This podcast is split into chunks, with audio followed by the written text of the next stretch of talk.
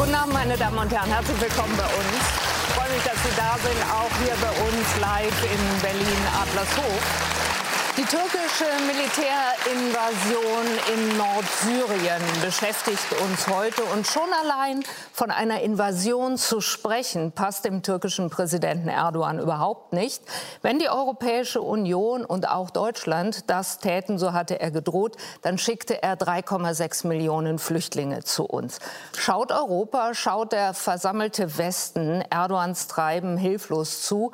Darüber wollen wir diskutieren und dazu sind heute Abend bei uns der ehemalige Kommandant der US-Armee in Europa, Generalleutnant AD Ben Hodges. Der Vorsitzende der Münchner Sicherheitskonferenz, Wolfgang Ischinger, ist da. Die Leiterin des ARD-Studios in Teheran, Nathalie Amiri. Der Vorsitzende des Auswärtigen Ausschusses des Bundestags, Norbert Röttgen, und die stellvertretende Fraktionsvorsitzende der Partei Die Linke, Sevim Dadelin. Herzlich willkommen Ihnen allen. Ich freue mich sehr. Wir beginnen damit, nochmal nachzulesen, nachzuhören, nachzuvollziehen, was bisher geschah. Der 6. Oktober. US-Präsident Trump befiehlt den Abzug amerikanischer Truppen aus dem kurdischen Autonomiegebiet in Nordsyrien. I spoke with President Erdogan of Turkey and I said, uh, gotta treat him good. Doch Erdogan befiehlt den Einmarsch am 9. Oktober Luftangriffe auf das kurdische Gebiet. Die Türkei betrachtet die dort ansässige JPG-Miliz als Terrorgruppe, will sie vertreiben und eine sogenannte Sicherheitszone einrichten. Wir haben immer gesagt, dass wir jeden Moment da sein könnten. Zehn Tage lang Bombardements und Gefechte, Tote, Verletzte und mehr als 100.000 Flüchtlinge. Solange wir unser Ziel nicht erreicht haben, kann uns keine Macht stoppen. In der Tat, am vergangenen Montag gelingt es den EU-Außenministerinnen und Außenministern nicht, sich auf ein Waffenembargo oder andere Sanktionen zu einigen. Und NATO-Generalsekretär Stoltenberg bittet Erdogan lediglich, er solle maßvoll vorgehen. Fakten dagegen schaffen Putin und Assad. Verzweifelt haben die Kurden den syrischen Machthaber um Hilfe gebeten. Assads Truppen kommen in Begleitung russischer Soldaten. Putin will verhindern, dass türkische und syrische Truppen aufeinanderprallen. Donnerstag, 17. Oktober. Die USA schalten sich überraschend wieder ein. In Ankara verabredet Vizepräsident Pence mit Erdogan eine Feuerpause und verspricht im gemeinsamen Statement Unterstützung für die türkischen Pläne. Die Feuerpause solle den Rückzug der JPG aus der Sicherheitszone innerhalb von 120 Stunden ermöglichen. Zeit also bis kommenden Dienstag. Genau dann ist Erdogan mit Putin zu Gesprächen verabredet. Doch vereinzelt flammten die Kämpfe schon an diesem Wochenende wieder auf. Und Erdogan droht unverhohlen. Wenn die USA die Versprechen nicht einhalten, werden wir die Operation noch härter als bislang fortsetzen, sobald die 120 Stunden abgelaufen sind. Herr Ischinger, haben sich die USA Ihrer Meinung nach von der Türkei über den Tisch ziehen lassen und Erdogan sich in allen Punkten durchgesetzt? Naja, wenn der türkische Außenminister äh, das so sagt, dass die Türkei ihre Ziele erreicht habe, äh, dann äh, müssen wir das zunächst mal so stehen lassen. Äh, ich kann jedenfalls nur aus meiner Sicht feststellen, dass der Westen, in diesem Fall vertreten durch die USA, wesentliche Stellungen räumt mhm. und anderen die Möglichkeit gibt, darunter Russland, darunter vor allen Dingen auch dem von uns als Massenmörder bezeichneten Assad die Möglichkeit gibt, sich wieder breit zu machen. Insoweit ganz schlechte Entwicklung, katastrophale wir, Entwicklung. Wir würden das landläufig tatsächlich fassen unter. Die USA hat äh, sich über den Tisch ziehen lassen. Sie nicht? Wir wissen ja nicht genau, äh, was vorher besprochen worden ist. Ich will also äh, jetzt mir nicht den Satz zu eigen machen, die USA haben sich über den Tisch ziehen lassen.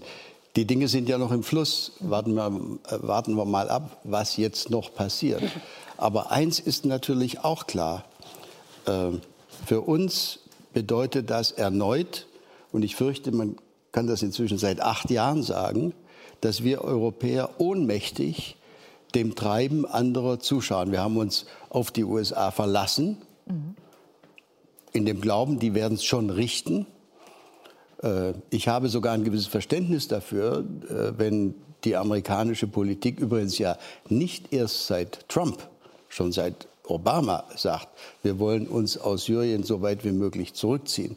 Das äh, steht uns Deutschen nicht besonders gut zu Gesichte, wenn wir das jetzt heftig kritisieren, denn von uns war in der ganzen Zeit ja niemand zu sehen dort in der Region. Wäre also vorsichtig mit allzu heftiger Kritik. Wir Europäer haben unsere Sicherheit in dieser Region an die USA versucht outzusourcen. Und das nimmt anscheinend jetzt kein gutes Ende. Herr Hodges, wenn Herr Ischinger sagt, das Ganze nimmt jetzt anscheinend kein gutes Ende, dann bin ich doch noch mal bei der möglicherweise ein bisschen forschen Formulierung.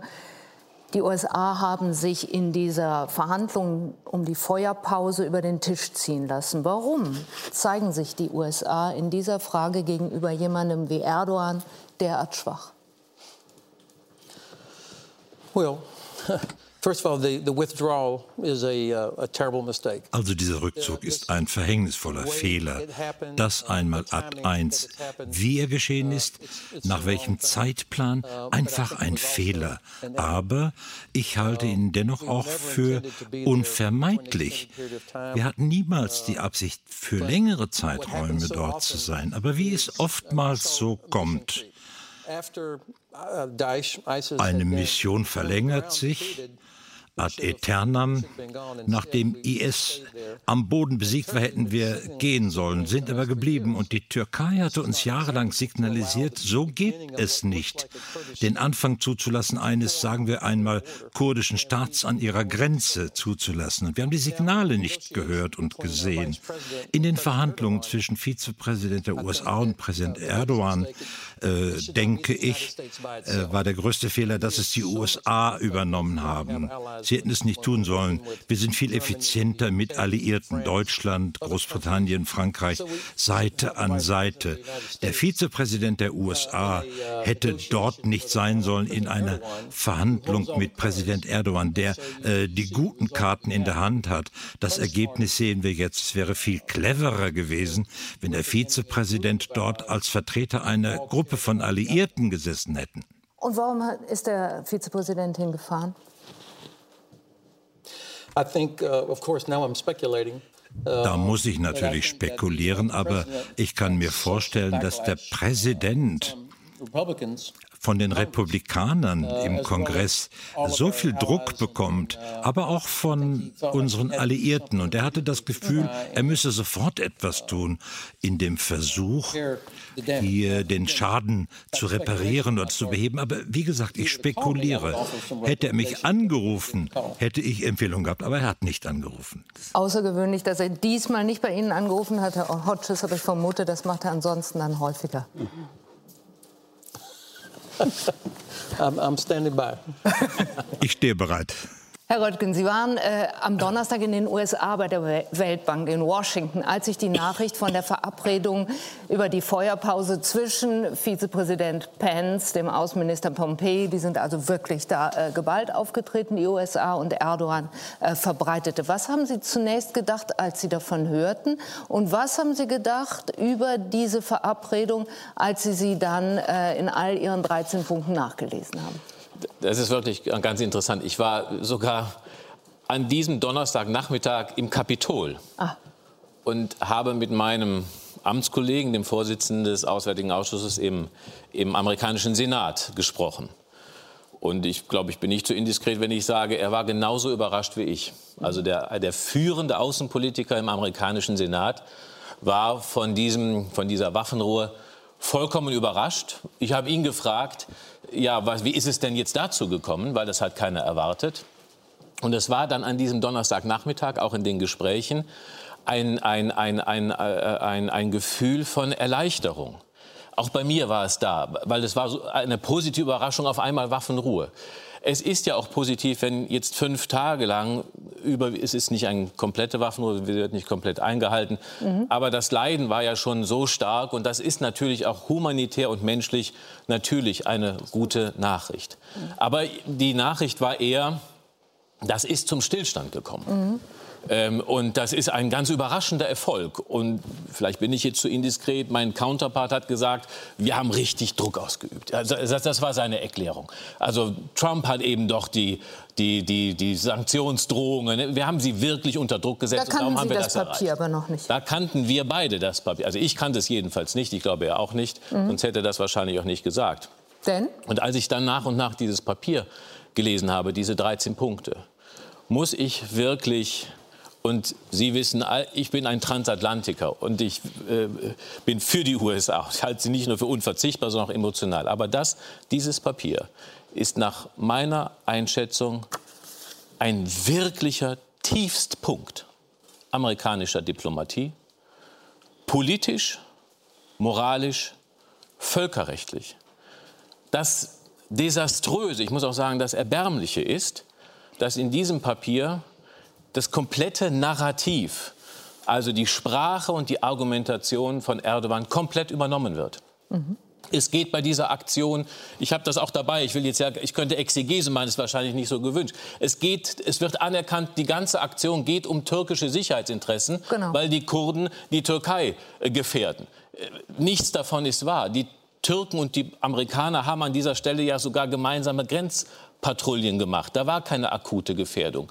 Es steht da drin, dass ähm, dass, dass, äh, dass, dass die Zivilisten geschont werden und äh, dass, dass, dass das alles sorgsam gemacht wird. Im Gegenteil, Zivilisten werden bombardiert. Wir haben eben die, die Luftangriffe gesehen und so weiter. Es wird die gesamte Erdogan und Türkei Legitimation in Sprache und Argumentation dort wiedergegeben. Und das macht sich die USA in diesem Papier zu eigen. Und ich muss sagen, ich war und war und bin über dieses Papier total entsetzt, weil es ein Alibi für die Türkei ist, alles das zu machen und sie, das Alibi wird auch noch von den USA geliefert. Ich muss sagen, ich bin darüber sehr entsetzt. Es ist ein Zipfelchen am Ende. Am Ende ist ein Zipfelchen Hoffnung drin, da kommen wir vielleicht darauf zu sprechen. Ich will hier nicht zu lange sprechen. Da ist ein Zipfelchen Hoffnung drin, weil die USA stellen sich vor, dass es jetzt unterschiedliche Phasen gibt in den unterschiedlichen Territorien. Das ist aber nicht ausformuliert. Das ist im Dissens mit der Türkei. Aber es ist ein bisschen ein Zipfel darin, dass die Türkei äh, auch aussetzt, die weitere Operation, zum Beispiel der Name wird übernommen. Die ganze Zeit wird gesprochen in diesem Papier von der Operation Friedensquelle. Genau. Also es fängt beim Namen an, den die USA übernimmt. Da wird ein rechtswidriger Krieg geführt und die USA nennen ihn mit der Türkei Friedensquelle. Das ist ein absolutes Unding. Und über das Zipfelchen Hoffnung können wir vielleicht noch im Laufe des Abends sprechen. Frau Dadelin, in der Tat ist in diesem Papier eine Menge nicht ausformuliert. Ähm, nachher haben alle nicht gewusst, bezieht sich das auf das ganze Gebiet, das Erdogan im Sinn hat. Das wären 440 Kilometer äh, der Grenze zwischen Syrien und der Türkei oder ist nur ein kleinerer Teil gemeint. Tatsache ist aber, dass die Kurden, die auch versucht haben, aus dieser Verabredung nun rauszulesen, was auch für sie dann jetzt äh, in nächster Zeit ansteht, sie sollen sich zurückziehen, das steht drin.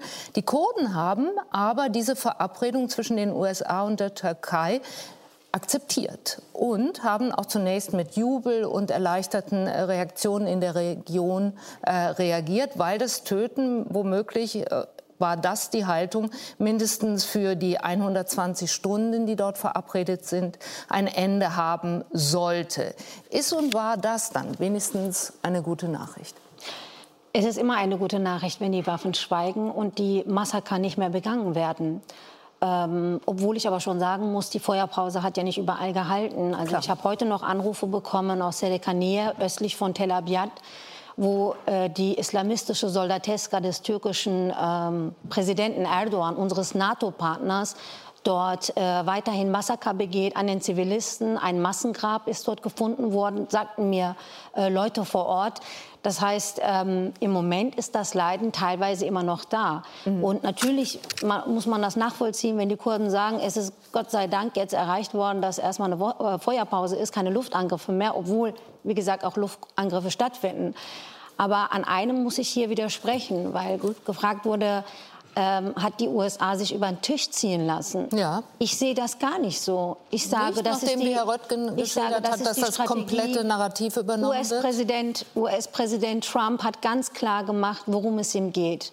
Er möchte die Türkei als NATO-Partner in der NATO halten. Das ist sein oberstes Ziel, koste es, was es wolle. Mhm. Und das hat auch die Bundesregierung zum obersten Ziel gemacht. Also im vergangenen Sitzungswoche im äh, Auswärtigen Ausschuss hat die Bundesregierung ganz klar und deutlich gesagt, dass ihr geostrategisches Interesse, geopolitisches Interesse ist, die Türkei in der NATO zu halten.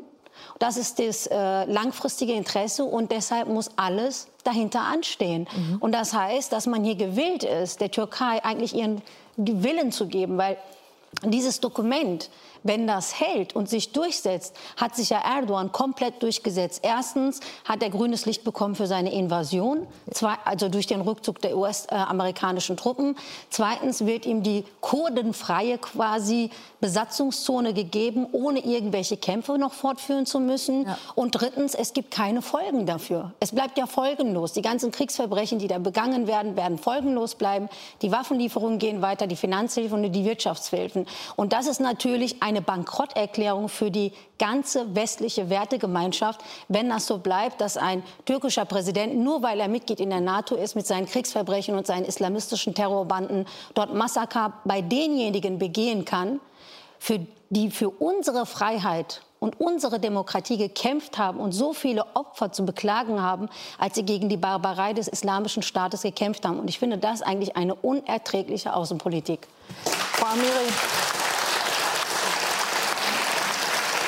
Bleiben wir bei dem Gedanken, was zeigt die Verabredung zwischen den USA und der Türkei über Zustand und Qualität der US-amerikanischen Außenpolitik unter Trump jetzt? Sie zeigt unsere Angreifbarkeit. Sie zeigt, dass wir von einem erratischen Präsidenten abhängig sind, von Entscheidungen, die er über Nacht fällt, die er aus einer Laune herausfällt.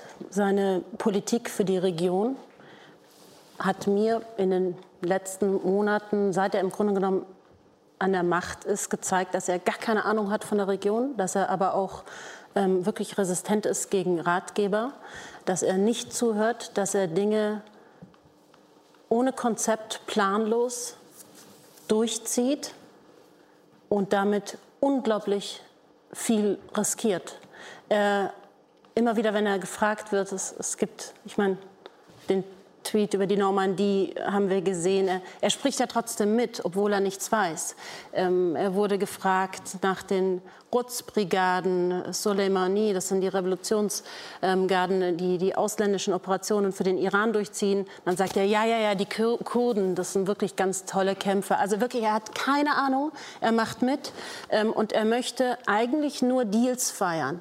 Es soll immer sein Deal zum Schluss sein, egal zu welchen Bedingungen. Aus türkischen Kreisen hieß es, die Verhandlungen waren easier denn je. Es gab noch nie so leichte Verhandlungen. Es sei noch nie so leicht gewesen wie diesmal. So, noch nie so leicht gewesen.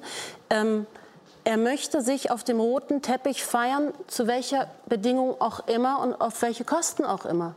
Und ähm, ich sehe das immer mehr auch ähm, extrem. Ich meine, Sie sprechen von unserem Partner. Er ist sehr, sehr lange Partner gewesen, aber auf, auf europäische Kosten. Denn er twitterte nach der Offensive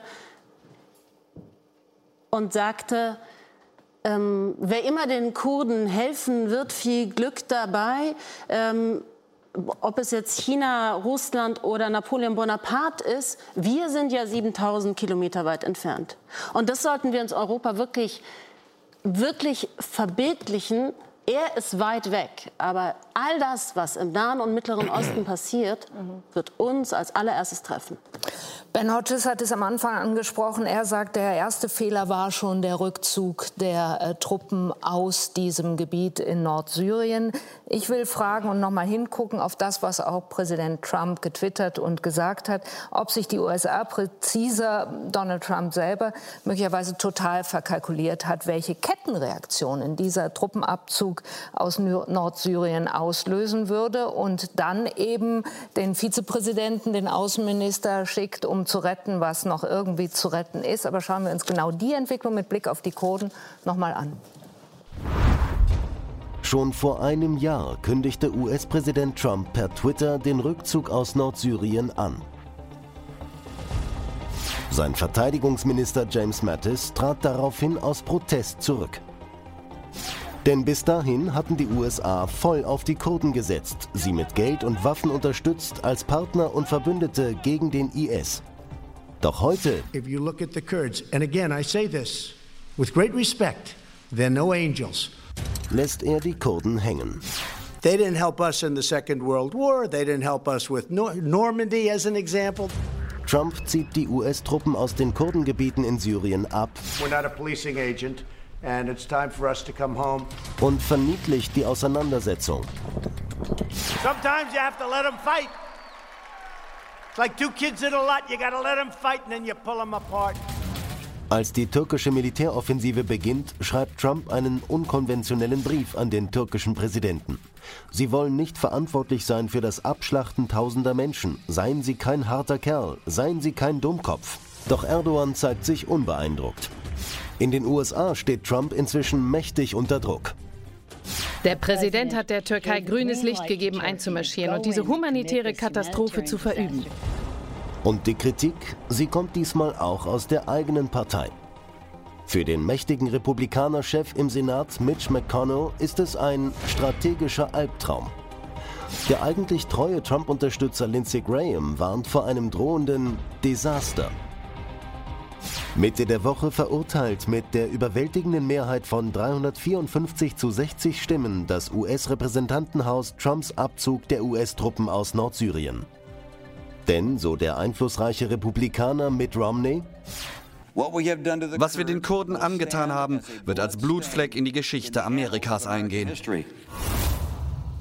Herr Hodges, ändert sich da gerade was in der Grundhaltung auch und gerade der Republikaner, die möglicherweise jetzt doch wieder das sein wollen, was die USA lange waren, auch gerade in der Sicht äh, der Europäer waren, nämlich sowas wie Weltpolizisten. Wollen Sie das wieder sein, die Republikaner, oder entziehen Sie nur diesem Präsidenten in diesem einen Punkt, nämlich dem Truppenabzug aus Nordsyrien, die Zustimmung? Well, if I could say first, um, the Germans were also not much help at Darf ich zunächst dies sagen? Auch die Deutschen haben in der Normandie nicht so wahnsinnig geholfen. Und es wäre auch schwer gewesen. Aber im Ernst, Deutschland und die USA sind Alliierte seit 70 Jahren. Als ich Leutnant war in der Nähe von Bremen in Norddeutschland, da gab es Proteste, Pershing Tour zum Beispiel, jede Menge Herausforderungen und Probleme, auch innerhalb unserer Beziehung. Aber der Zusammenhalt der Allianz ist nie in Frage gestellt worden. Und ich weiß noch, wie die Menschen klagten, warum wollen die USA, nicht in den USA, sondern in Europa wurde das gesagt, warum wollen die immer äh, die Weltpolizei spielen? Und äh, da schleicht sich jetzt eine gewisse Ironie ein. Jetzt sagen Europäer, wo sind denn die Amerikaner? Jetzt müssen wir den Job selber machen. Das ist nicht frei von Ironie, aber ich sehe das auch mit Respekt. Äh, Weltpolizist ist sicherlich ein missverständlicher Terminus, mit dem man auch ein bisschen leicht umgeht. Die meisten Amerikaner mögen den Gedanken gar nicht oder können nicht erkennen, dass es auch Vorteile für uns bringt, wenn diese Ordnung, die nach dem Zweiten Weltkrieg entstanden ist, mit den deutschen Alliierten, den Briten, den Franzosen, dass diese Ordnung sich zu unserem Vorteil auswirkt. Und offizielle gewählte Vertreter haben das dem Wahlvolk nicht gut erklärt. Die meisten Wähler in den USA, wenn sie mit denen reden und ihnen erklären, was da eigentlich passiert, warum wir davon profitieren, warum BMW und Mercedes in Süd- und Nordcarolina gebaut werden, das sind Vorteile für uns. Also, wenn die Republikaner nun erkennen, dass wir einen Vorteil verlieren, den wir in der Welt hatten, aufgrund äh, eines bestimmten innenpolitischen Ansatzes. Die Demokraten haben in Fragen der Außenpolitik immer mit den Republikanern zusammengearbeitet. Und vielleicht gibt das sich nun wieder. Ich will nachfragen. Die Republikaner, verändern die gerade ihre Haltung? Und ich lasse jetzt mal geplant den Begriff des Weltpolizisten äh, raus. Sie haben ihn uns gut erklärt, äh, was er zu bedeuten hat und wie er verstanden wird. Die Republikaner, ändern die gerade ihre Haltung in dem grundsätzlichen Ansatz der Außenpolitik, der seit längerem bedeutete, wir ziehen unsere Truppen von überall her zurück? Well, um, I think that nun, der Kongress, die Republikaner, meine ich, werden immer Stationierungen, Operationen im Ausland akzeptieren, wenn es für diese ein klares Ziel gibt. Sonst fällt es ihnen schwer, ihren Wählern in den Staaten zu erklären, warum wir noch dort oder dort stationiert, disloziert sind. Senator Graham, wir haben ihn gerade gesehen, der ist jetzt ein bisschen an die Stelle von McCain nach dessen Ableben getreten. Er ist nun Meinungsführer für Außenpolitik und Sicherheit unter den Republikanern. Und wenn er so dezidiert den Präsidenten kritisiert, ist das nicht nur ein wichtiger Vorgang, sondern das sorgt auch für eine gewisse Abdeckung und Motivation für andere, die sich dann vielleicht auch heraushängen im Senat und im Repräsentantenhaus.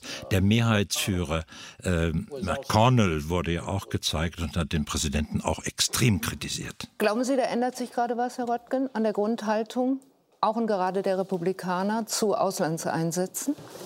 Also was man, was man ganz sicher sagen kann, Präsident Trump hat für diese Aktion des Rückzugs, die ja auch gegen jeden Rat erfolgt ist, im Pentagon und im, Aus, äh, im Außenministerium, äh, parteiübergreifend keine Unterstützung.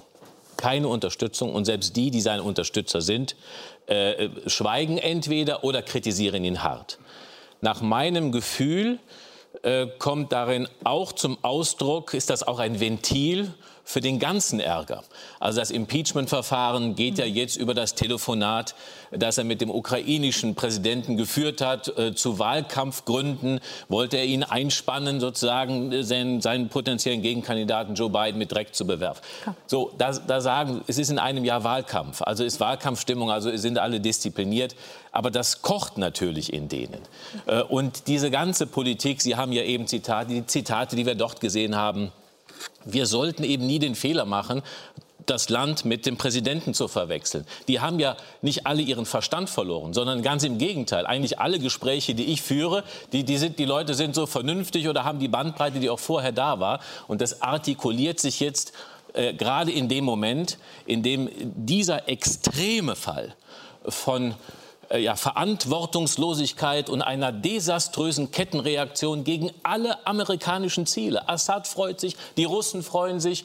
Äh, äh, es, es, gibt nur sozusagen die, die, die politischen Gegner, sind die, der islamische Staat freut sich die Kurden haben mit Blut bezahlt dafür, dass sie für den Westen, für die Europäer gegen den Islamischen Staat gekämpft haben. Die werden im Stich gelassen. Die Selbstmarginalisierung der USA, das empfinden die Amerikaner und die im Kongress die Außenpolitik machen, eins zu eins, so wie wir es auch empfinden. Herr Ischinger, ähm, Donald Trump ja Ende vergangenen Jahres angekündigt, dass er die US-Truppen äh, dann irgendwann aus Nordsyrien zurückziehen würde. Damals sind Sie äh, von der Frankfurter Rundschau, oder eigentlich sogar im Januar dann erst, äh, gefragt worden, ähm, ob denn dann die Europäer jetzt in irgendeiner Weise reagieren würden auf das, was da auch sich an, an Machtlücke lässt. Und Sie haben geantwortet, ich habe die Hoffnung, dass die Tweets des Präsidenten nicht gleichzusetzen sind mit der realen Politik. Inzwischen wissen wir, es entsprach der realen Politik. Hätte Europa also längst und ganz anders reagieren müssen? Ja, natürlich. Ähm, ich will noch mal, ich will noch mal sagen, auch aus amerikanischer Sicht Herr Röttgen hat es ja gerade gesagt, Benottis hat es auch gesagt, ist diese Entscheidung, äh, sich in dieser überhasteten Weise äh, äh herauszuziehen, äh, falsch. Sie entspricht War aber vielleicht nicht, ja gar nicht so überhastet. Sie entspricht, War nicht, ja, angekündigt. Nicht, ja, sie entspricht in dieser Form nicht den amerikanischen Interessen, weil selbst republikanische Gefolgsleute des Präsidenten darauf hingewiesen haben, dass diese angeblichen 7000 Meilen oder 7000 Kilometer genau dieselbe Entfernung waren, die die USA von den Bergen in Afghanistan getrennt haben, in denen, äh, äh in denen Bin Laden saß, der für die Katastrophe 9-11 äh, ja. schuldig war. Also schon aus amerikanischer Sicht ist das eigentlich falsch. Aus europäischer Sicht kommt das ganz dicke Ende aber jetzt ja überhaupt erst nach. Wir müssen uns mit der Tatsache vertraut machen. Ich halte das für eine der bittersten Erkenntnisse der letzten langen Jahre, dass wir, nachdem die Bundesregierung gemeinsam mit anderen Europäern und gemeinsam mit den USA schon 2011, 12 gesagt hat, Assad muss weg. Mhm. Wir werden uns mit der Tatsache vertraut machen, dass Assad im Sattel sitzt und dass wir an ihm nicht vorbeikommen werden. Ich äh, möchte nicht der deutsche Botschafter sein, der da wieder hin muss, um dem die Hand zu schütteln oder ein Beglaubigungsschreiben zu überreichen. Aber ich nehme an, die Realpolitik wird uns dazu zwingen. Assad äh, diplomatisch anzuerkennen, glauben Sie? Die, mit der Realität zu leben, dass diese dieses Regime Assad, gestützt von Russland und so weiter und von uns nicht in irgendeiner Weise seit acht Jahren energisch äh, bekämpft, dass dieses Regime da ist. Werden, Was meinen Sie denn mit energisch mit Massen, bekämpft? Wir werden mit dem Massenmörder leben müssen. So, was hätten wir machen können? Ja. Und ich, äh, ich fürchte, es führt nicht sehr weit, wenn wir jetzt lange Diskussionen führen, was wir 2011, 12 hätten machen können. Ich will nur auf einen Punkt hinweisen. Schon damals wurde die Diskussion von unseren amerikanischen Freunden aufgeworfen, könnte man, sollte man, müsste man nicht vielleicht eine Art Schutzzone äh, für die betroffene syrische Bevölkerung errichten. Dann wurde die Frage gestellt, was ist denn mit den Europäern, wären die da bereit, möglicherweise sich zu engagieren an der Errichtung einer Flugverbotszone und so weiter. Wir Europäer allesamt, keineswegs nur wir Deutschen, haben dann etwas betreten weggeguckt und haben uns für nicht zuständig erklärt. Und es ist nichts passiert. Wenn wir dort damals uns engagiert hätten, bevor dieser Krieg in, der, in, in dieser furchtbaren Art, wie er sich dann in den Folgejahren entwickelt hat, bevor sich so entwickelt hat, dann hätte vielleicht das Schlimmste, was in den letzten fünf, sechs Jahren passiert ist, verhindert werden können. Jetzt sehe ich nur sehr, sehr beschränkte, also ich sehe überhaupt keine militärischen Mittel im Augenblick, äh, die, wir, die wir zur Verfügung stellen könnten, äh, außer vielleicht äh, das, was wir, tu, was wir ohnehin tun, unsere Aufklärungsflugzeuge. Äh, wir sind dafür nicht vorbereitet. Und, und unsere, und, und das wäre jetzt ohnehin alles viel zu spät. Äh, die andere Frage ist, die ich gerne auch noch ins, ins Feld führen wollte, äh, wieso hat eigentlich die Europäische Union in all diesen Jahren nicht versucht, eine größere Rolle zu spielen. Ben Hodges hat ja gerade das Stichwort geliefert. Er sagt zu Recht, es wäre vielleicht besser, der äh, Vizepräsident hätte nicht nur für die USA gesprochen, sondern mhm. vielleicht für, für, das Bündnis äh, insgesamt. Äh, wo ist denn die Europäische Union? Warum hat die Europäische Union nicht seit acht Jahren einen, einen Senior äh, Envoy, also einen Sondergesandten, vielleicht einen früheren Außenminister oder Regierungschef, der mit der nötigen Autorität auftreten könnte. Andere haben sowas. Die Russen haben sowas, die USA haben sowas. Ähm, wir haben niemanden. Und wir sind vor Ort auch nicht vertreten. Wenn wir uns so äh, schon diplomatisch klein machen mhm. und wenn wir militärisch nichts auf die Beine bekommen können, dann dürfen wir uns nicht wundern, wenn über unsere Interessen hinweg äh, gehandelt wird. Stimmen Sie ich zu, fürchte, so ist es. Ich habe Sie nicken sehen. Ja.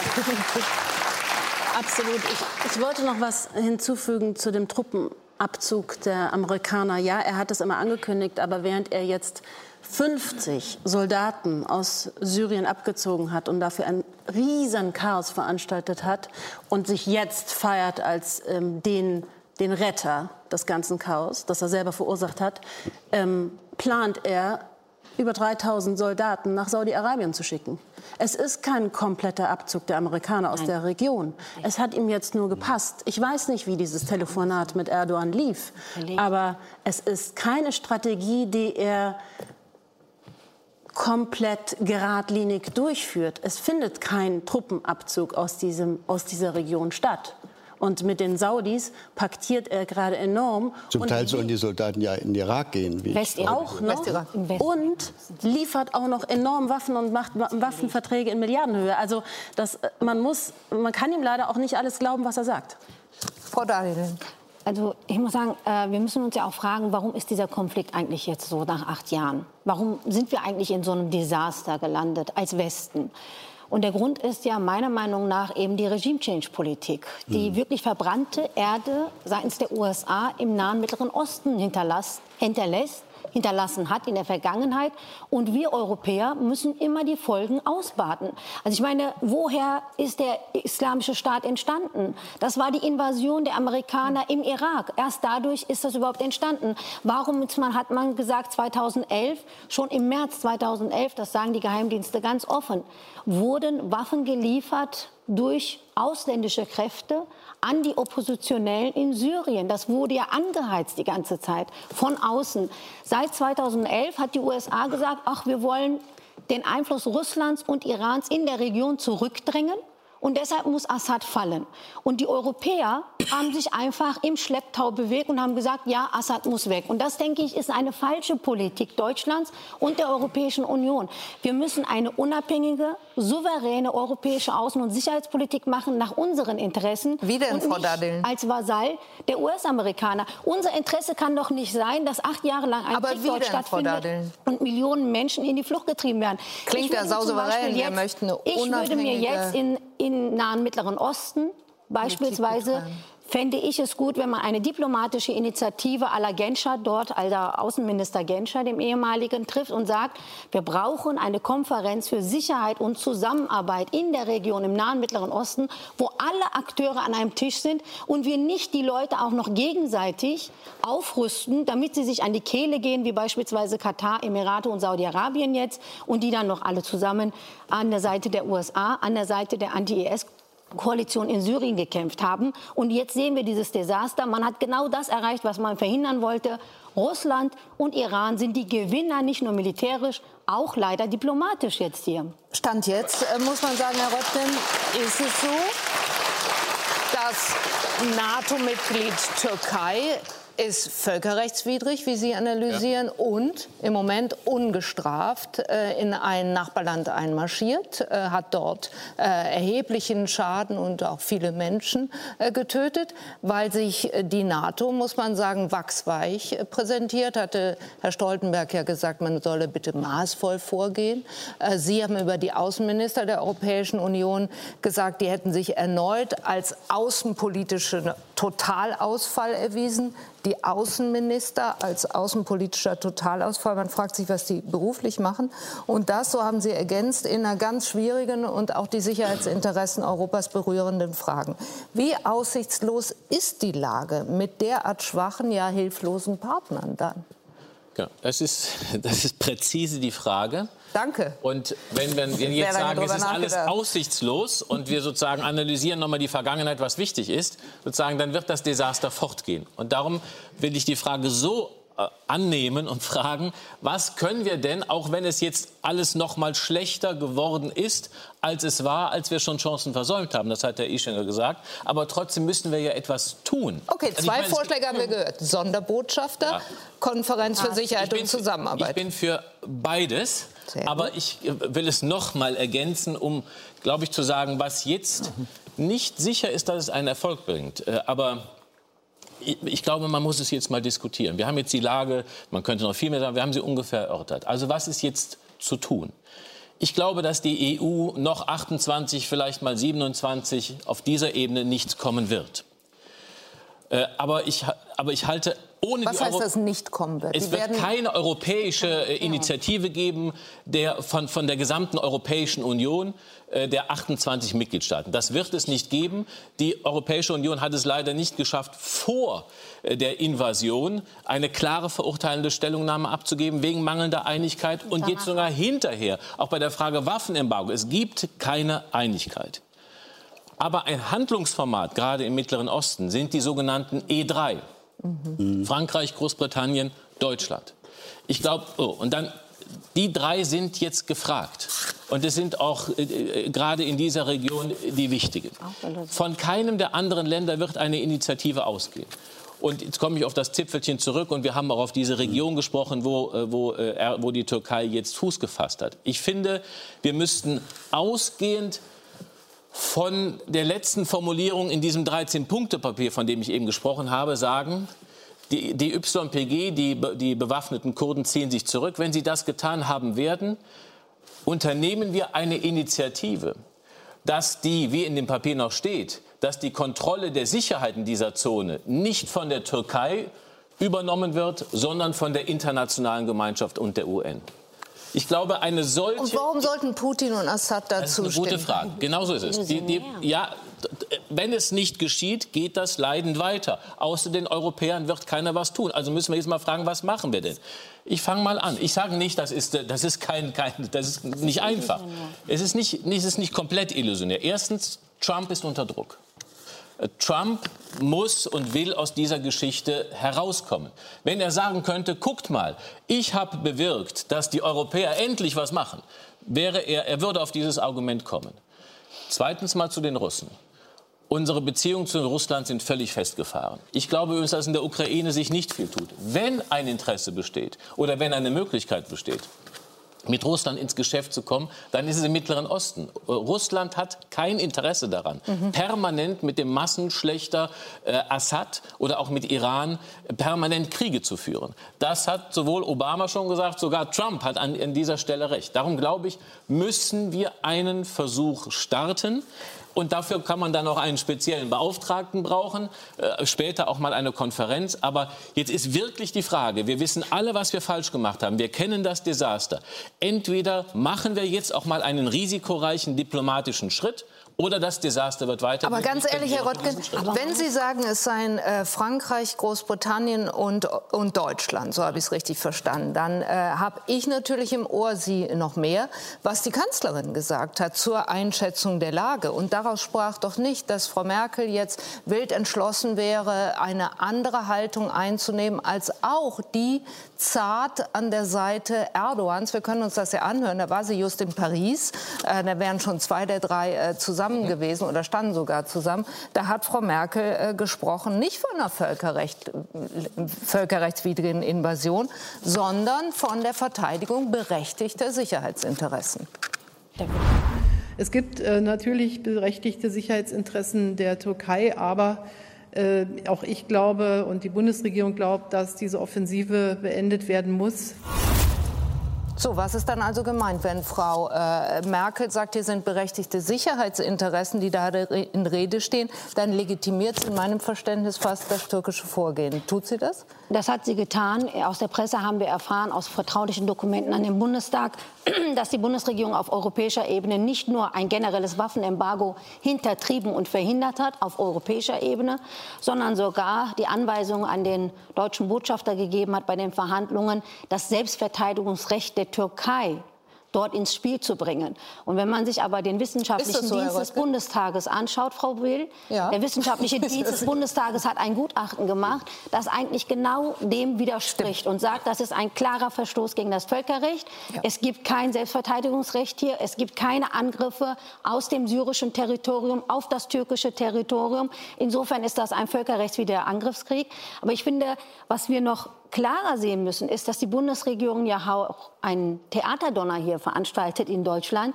Frau Merkel taucht auf, wir wollen keine Waffen mehr liefern. Dabei werden weiterhin Waffenexporte geliefert an die Türkei. Finanzhilfen werden weiter geliefert und die humanitäre Situation vor Ort in Syrien wird auch nicht abgeschwächt. Insofern, wir können einen Sonderbotschafter à la Wischnewski irgendwann mal hinschicken oder wir können auch eine KSZE-Konferenz machen. Aber was wir ganz dringend jetzt brauchen, ist Humanitäre Hilfe für die Menschen, das wollen sie von uns. Medikamente und Nahrungsmittel. Drittens, wir müssen unbedingt klare Kante an Erdogan zeigen und sagen, also der darf nicht die EU und die NATO, die sich als Wertegemeinschaft versteht, eine Charta hat, einfach vorführen. Also wenn man das nicht möchte, da muss man jetzt klare, harte Maßnahmen gegen Erdogan treffen. Sonst macht man sich nämlich völlig unglaubwürdig in der Außen- und Sicherheitspolitik, wenn man überhaupt noch mal irgendwas von Menschenrechten, Demokratie und Freiheit Sicherheit in der äußeren Welt sprechen möchte. Herr Ischinger, hat die Bundeskanzlerin ihren Fehler gemacht, indem sie von berechtigten Sicherheitsinteressen spricht, aber eben nicht von einer völkerrechtswidrigen Invasion? Also ich, ich verstehe die sozusagen die humanitäre äh, äh, Aufregung, Empörung, die Sie jetzt reflektieren. Das kann ich alles nachvollziehen. Aber lassen Sie uns mal ein äh, bisschen über realpolitische, strategische Interessen reden. Mhm. Die Türkei ist bis zur Stunde und wird es auch bleiben, hoffentlich, ein NATO-Partner. Und zwar ein nicht unwichtiger. Das ist das äh, militärisch betrachtet wichtigste Land in Europa mit der größten Armee. Äh, und gehört der, äh, der, NATO an, kann auch nicht aus der NATO ausgeschlossen werden. Es gibt in dem NATO Selbst wenn es Werteverstöße nein, gibt, gibt der, schwere Werteverstöße in einer eigentlich sogenannten Wertegemeinschaft. Es gibt in dem NATO-Vertrag keine Klausel, die es den NATO-Mitgliedern, den anderen Mitgliedern erlauben würde, die Türkei sozusagen am grünen Tisch auszuschließen. So einfach ist das. Das wäre ja auch nicht unser Interesse. Ist auch nicht unser Aber Interesse. Sie sollen sich benehmen. Wie und jetzt komme ich zu dem entscheidenden ja. Punkt. Und das ist nämlich genau die Frage, was ist denn unser strategisches Interesse? Unser strategisches Interesse ist es mal, neben den berechtigten und dringenden humanitären Anliegen, jawohl, da bin ich ja ganz bei Ihnen, Frau Taktet, aber eins dürfen wir bitte auch nicht zulassen, dass wir durch das, was wir tun oder auch das wir nicht tun oder durch Sanktionsentscheidungen, äh, die wir in Washington oder bei uns treffen, äh, die Türkei noch weiter in die Arme unserer russischen Freunde treiben. Das kann nicht unser Interesse sein. Der Präsident Erdogan trifft sich in drei Zwei Tagen. Am Dienstag? Äh, in, äh, äh, mit, mit Präsident Putin äh, warten wir mal ab, was da rauskommt. Ich bin sehr bei Herrn, ich bin sehr bei Herrn Röttgen. Ich glaube, dass es nicht das, das langfristige Interesse Putins sein kann, dieses zu erwartende, sehr prekäre Verhältnis zwischen den Türken, die ja sich einen Streifen syrischen Landes, das ist ja nicht kurdisches Land, sondern syrisches Land, jetzt aneignen wollen. Mhm. Ähm, ich glaube nicht, dass Nein. Putin Interesse hat, langfristig der Broker zu sein, der, der, der Vermittler zwischen den türkischen Invasoren, wenn man sie so nennen möchte, und dem syrischen Interesse, das ganze Territorium wieder für sich zu äh, beanspruchen. Lassen wir mal die, die, die, das traurige Schicksal der Kurden gerade mal äh, draußen vor. Ich kann mir deswegen schon vorstellen, dass mittelfristig es ein russisches Interesse geben könnte, eine Lösung zu finden, die den schwarzen Peter eher an die internationale Gemeinschaft gibt. Und da ist diese Idee einer Schutzzone, die dann eben nicht von den Türken besetzt ist, sondern die vielleicht von einer UNO oder sonstigen Truppe der internationalen Gemeinschaft abgesichert wird, um auch die berechtigten Sicherheitsinteressen der Türkei zu schützen. Die Bundeskanzlerin, Welche sind das denn eigentlich? Die Bundeskanzlerin spricht ja, ist ja klar, was damit gemeint ist. Ja? Die Türkei sieht seit den Zeiten von Atatürk, seit 100 Jahren, in der, in der möglichen Entwicklung eines Kurdenstaats an den eigenen Grenzen eine existenzielle Bedrohung der eigenen Existenz. Man kann das für absurd halten. So ist es aber. Das ist die, eine der zentralen Sorgen äh, der Türkei. Und äh, das müssen wir zur Kenntnis nehmen. Damit muss man umgehen. Das heißt nicht, und ich glaube, ich kann mir auch nicht vorstellen, dass die Bundeskanzlerin sich nein, so interpretieren nein, nein, lassen möchte, dass sie sagt, das ist in Ordnung, was die da macht. Das wollte sie ja bestimmt nicht sagen. Sondern hat sie auch nicht. Hat sie auch nicht. Sie hat, hat ja im weiteren Verlauf das auch sehr, sehr deutlich gemacht. Also den Versuch zu unternehmen, hier ein Szenario zu entwickeln, damit dieser Streifen, über den Fens mit Erdogan verhandelt hat, in einer in der Tat unzureichenden Weise um es mal diplomatisch auszudrücken, äh, hier eine internationale Lösung zu finden, die dann hoffentlich auch Bestand haben könnte und vielleicht dann auch einen Schutz für die kurdische Bevölkerung ermöglichen würde, die sich dann nicht ständig der Gefahr ausgesetzt sehen, von, äh, von türkischen Truppen äh, in ihren Dörfern umgeben zu sein und so weiter. Also das könnte eine, ein, ein Szenario sein, das setzt aber voraus, das will ich auch noch sagen, dass äh, die russische Föderation in dieser Frage ansprechbar wäre, wissen wir nicht, ob mhm. das so ist. Das setzt voraus, dass die amerikanische Regierung für ein solches Szenario interessiert werden könnte. Und das setzt voraus, dass wir Europäer ja bitte mit einer Stimme Sie ansprechen ja. und, und, äh, und sozusagen die Initiative ergreifen und sagen, das wollen wir jetzt ja. bitte schön erreichen. Das wäre dann mal wirklich ein europäischer Schritt. Herr Ischinger, Sie haben ja genau das gerade gesagt. Wir wissen ja nicht, was die Russen sagen. Wir wissen ja nicht, was Erdogan sagt. Das ist, glaube ich, auch unser Problem. Wir sprechen einfach, wir haben, wir haben die Dialogebene schon auch weitestgehend verlassen. Wir haben ja auch nichts mehr in der Hand, so richtig, was wir ihnen anbieten können. Also wieso sollten sie sich dann gegen Westen wenden, wenn wir ihnen nichts mehr anbieten? Ich meine, wir haben das größte anbieten im Sinne von anbieten, wie wir haben EU-Beitrittsverhandlungen geführt, haben sie nie im Grunde genommen ehrlich geführt. Naja, man zählt auch nicht mehr auf den Westen. Wir haben das nächste große Problem, das Atomabkommen mit dem Iran. Wir haben dem Iran nichts angeboten. Er hat seine Bedingungen, die, er, die man ihm gestellt hat, erfüllt. Und das wird das nächste Riesenproblem für Europa sein. Denn Europa hat sich nicht unabhängig von den Amerikanern dazu bekennen können, hat keine Politik gefunden, dieses Atomabkommen zu erfüllen. Und ich sehe die Stimmung, die kippt im Iran. Die Hardliner haben das Sagen übernommen. Mhm. Und es wird unser nächstes Problem sein. Und in ein paar Monaten werden wir hier sitzen und sagen, was hätten wir denn damals machen können? Herr Hodges, sagen, wir uns, äh, sagen Sie uns, was wir damals hätten machen sollen. Aber ich frage es anders. Für wie erpressbar halten Sie Deutschland? Is Germany being blackmailed? Ja. Mhm. ja. Can we be blackmailed? No, not Schön, dass Sie gegenfragen. Uh, das klingt so, als sei es nicht so schlimm. no, um, look, Germany uh, is the partner in the world. Deutschland ist weltweit der Partner, den die USA mehr brauchen als jeden anderen, mag im Moment nicht so aussehen. Der Stand der Beziehungen zwischen den USA und Deutschland ist nicht so, wie er sein sollte, aber diese Beziehung hat viele Herausforderungen überstanden im Laufe der Jahrhunderte. Deutschland ist das einzige Land, glaube ich, das möglicherweise das Verhalten Russlands beeinflussen könnte. Moralische Autorität, Wirtschaftskraft, diplomatisches Format, sagen wir einmal. Jetzt dann auch die Präsidentschaft in der EU. Sie waren ein paar Jahre jetzt im Sicherheitsrat. Die Vereinigten Staaten sollten Deutschland wahrnehmen als Partner und als solchen auch akzeptieren, um diesen Herausforderungen entgegenzutreten.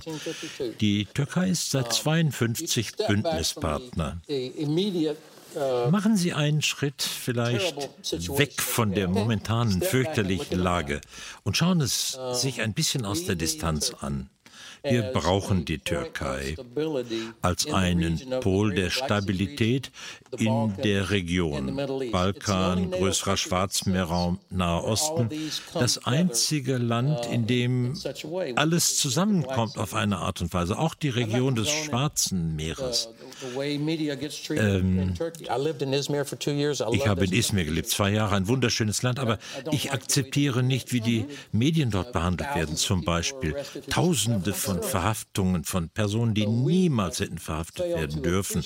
Aber wir haben einfach eine türkische Perspektive oder eine Perspektive für die Türkei nicht angeboten. Im Bündnis sind 28 Mitgliedstaaten Mitgliedstaaten, meine Freunde können mir alles sagen, was wir falsch machen, die USA. Aber der Zusammenhalt im Bündnis, der gewährt unsere Sicherheit. Der größte Fehler, den wir begehen könnten, wäre die Türkei herauszudrängen. Das wäre ein frühes Weihnachtsgeschenk für den Kreml. Aber ist die Türkei auch uns noch ein Partner? Da würde ich gerne noch mal mit Ihnen hingucken und den Gedanken aufnehmen, ob wir möglicherweise als Deutschland da erpressbar sind. 2016. Die deutsche Kanzlerin beim türkischen Präsidenten. Kurz darauf beschließen die EU und die Türkei das Flüchtlingsabkommen. Die Türkei verhindert illegale Migration nach Europa und bekommt dafür rund 6 Milliarden Euro. Die Bundesregierung zeigt sich dankbar. Innenminister Horst Seehofer vor zweieinhalb Wochen zu Besuch in der Türkei. Ein ganz herzliches Dankeschön. Das ist eine Leistung, die auch in die Welthistorie eingehen wird. Doch jetzt der Streit um die Invasion in Nordsyrien. Der türkische Präsident Erdogan beleidigt den deutschen Außenminister nach dessen Kritik als Dilettanten und droht: Ey Avrupa Birliği, Europäische Union, wacht auf. Ich sage es noch einmal. Wenn ihr versucht, unsere derzeitige Operation als Invasion darzustellen, dann öffnen wir die Tore und schicken 3,6 Millionen Flüchtlinge zu euch. So einfach ist das. Herr Röttgen, was hätte Deutschland dem eigentlich entgegenzusetzen, wenn Erdogan seine Drohung wahrmachte? Die Türkei ist abhängig von wirtschaftlich äh, von Europa. Ähm, auch die USA, äh, die, wo jetzt im Senat und im Kongress ernsthaft äh, Wirtschaftssanktionen äh, diskutiert werden, äh, können. Trump hat ja gesagt, wir können die Wirtschaft zerstören. Das kann er so gut wie. Mhm. Wenn, wenn, er die Banken sanktioniert, wenn er den Zugang zum Dollar abschneidet, das kann die USA, dann ist die türkische Wirtschaft erledigt. Äh, und genauso äh, brau nicht genauso, das ist sozusagen, sozusagen die, die, ökonomische Atombombe, die man natürlich sowieso nicht einsetzen möchte. Aber was, was die wirtschaftliche Situation der Türkei anbelangt, braucht die Türkei, braucht Erdogan Deutschland und Europa. Das ist überhaupt keine Frage. Und warum hat man das jetzt noch nicht gespürt? Also jedenfalls nicht an der Art, wie Erdogan vorgegangen wäre. Dass Erdogan Gut, ähm, abhängiger ist, als er sich gibt. Gut, ich finde ja, wir machen einen Fehler, indem wir nicht uns zu beidem klar bekennen und das auch aussprechen, nämlich, dass wir Interessen haben. Herr Hodges hat es eben auch dargestellt. Wir haben strategische Interessen an der Türkei, keine Frage. Wir sehen übrigens auch, dass wir ein strategisches Interesse an den USA haben. Was haben 50 amerikanische Soldaten in dieser Region bewirkt? Also müssen wir zusammen mit ihnen arbeiten. Also wir haben diese Interessen, die müssen wir auch aussprechen. Wir müssen aber auch sehen, die anderen haben auch Interessen, sowohl die USA wie die Türkei. Und auf der anderen Seite haben wir klare Prinzipien, auch Werte. Und dazu zählt zum Beispiel der Kernbestand des Völkerrechts. Und ich finde, wir machen einen Fehler, indem wir immer wieder glauben, dass wegen unserer Interessen wir nicht zum Beispiel die Kernprinzipien des Völkerrechts auch unsere Überzeugungen, Prinzipien und Werte gleichzeitig ausdrücken dürfen. Das machen wir, glaube ich, nicht richtig. Und beides zusammen geht, beides zusammen. Und die Spannung zwischen beiden ist übrigens auch Außenpolitik. Und darum finde ich, machen wir einen Fehler, sowohl die NATO als auch die EU, dass sie nicht klar die Dinge beim Namen nennen und sagt, das ist völkerrechtswidrig. Es gibt unter keinem Gesichtspunkt eine Rechtfertigung. Aber andererseits wollen wir die Türkei nicht aus der NATO rauswerfen. Das tut auch kein Mensch. Kein Mensch hat diese Bemühungen, weil wir sie drinnen haben wollen. Aber wir erwarten von euch, gerade weil wir euch als Partner wollen, dass ihr euch benehmt wie ein Partner. Das kann man denen Finde klar ich sagen. gut, dass Sie das noch mal beschwören, dass Sie noch mal sagen, das müsste eigentlich passieren. Aber da bin ich bei Frau Amiri. Wenn es jetzt wieder nicht passiert, dann äh, sitzen wir demnächst hier und diskutieren äh, über einen noch äh, größeren Verstoß gegen das Völkerrecht. Ja. Keine Ahnung, ich mag es gar nicht wieder, ausmalen. Klar, wenn es wieder, darum müssen wir auch überlegen, wo fangen wir denn an? Wenn ja, es wieder, wenn es wieder nicht passiert, sagen, so nicht dann wird die, das, was, ich, was Sie richtig zitiert haben, der Totalausfall, dann wird, dann meldet sich Europa und auch Deutschland übrigens nach und nach ab, nicht von der Welt, sondern von der Vertretung unserer eigenen nationalen, vor allen Dingen Sicherheitsinteressen. Ich plädiere doch Aber nicht das dafür, ist doch längst passiert jetzt. Ja, Sie, Also, als, wenn ich Ihren gesagt, Fatalismus teilte, dann müsste ich mir aus der Politik zurückziehen. Aber ich, ich meine, wir können Ihr Zitat auf. Sie haben gesagt, außenpolitischer Totalausfall. Ja, war es. Aber darum, daraus ziehe ich den Schluss, dass wir es ändern müssen. Äh, also wenn Fatalismus sozusagen unsere Grundannahme ist, dann kann man noch darüber reden, aber dann könnte ich ja keine Politik mehr machen. Wir müssen, wir müssen einfach auch klären, wie ernst die Sache ist, was auf dem Spiel steht. Äh, und darum muss klar sein, es darf so nicht weitergehen. Man muss beschreiben, wo wir stehen. Es geht aber nicht nur das um ist das Ende unserer ne? Sendung. Das ist das Ende. geben. Das Ende unserer Sendung ist, dass wir uns nicht zum Fatalismus hinreißen lassen. Danke an Sie. Und wir geben weiter zu Carmen Mioska, die das auch nicht tut, aber dafür einen, muss ich sagen, schwierigen Gegenstand heute hat, nämlich die Brexit-Verhandlungen, die unendlichen. Kein Tagesthementag ohne Brexit, Anne. Denn nach der nächtlichen Post des britischen Premiers muss die EU jetzt eigentlich antworten. Doch in Brüssel ziert man sich. Und das hat Gründe. Gleich bei uns in der Sendung. Danke, Carmen. Das also jetzt in den Tagesthemen. Und danke an Sie, meine Damen und Herren. Tschüss.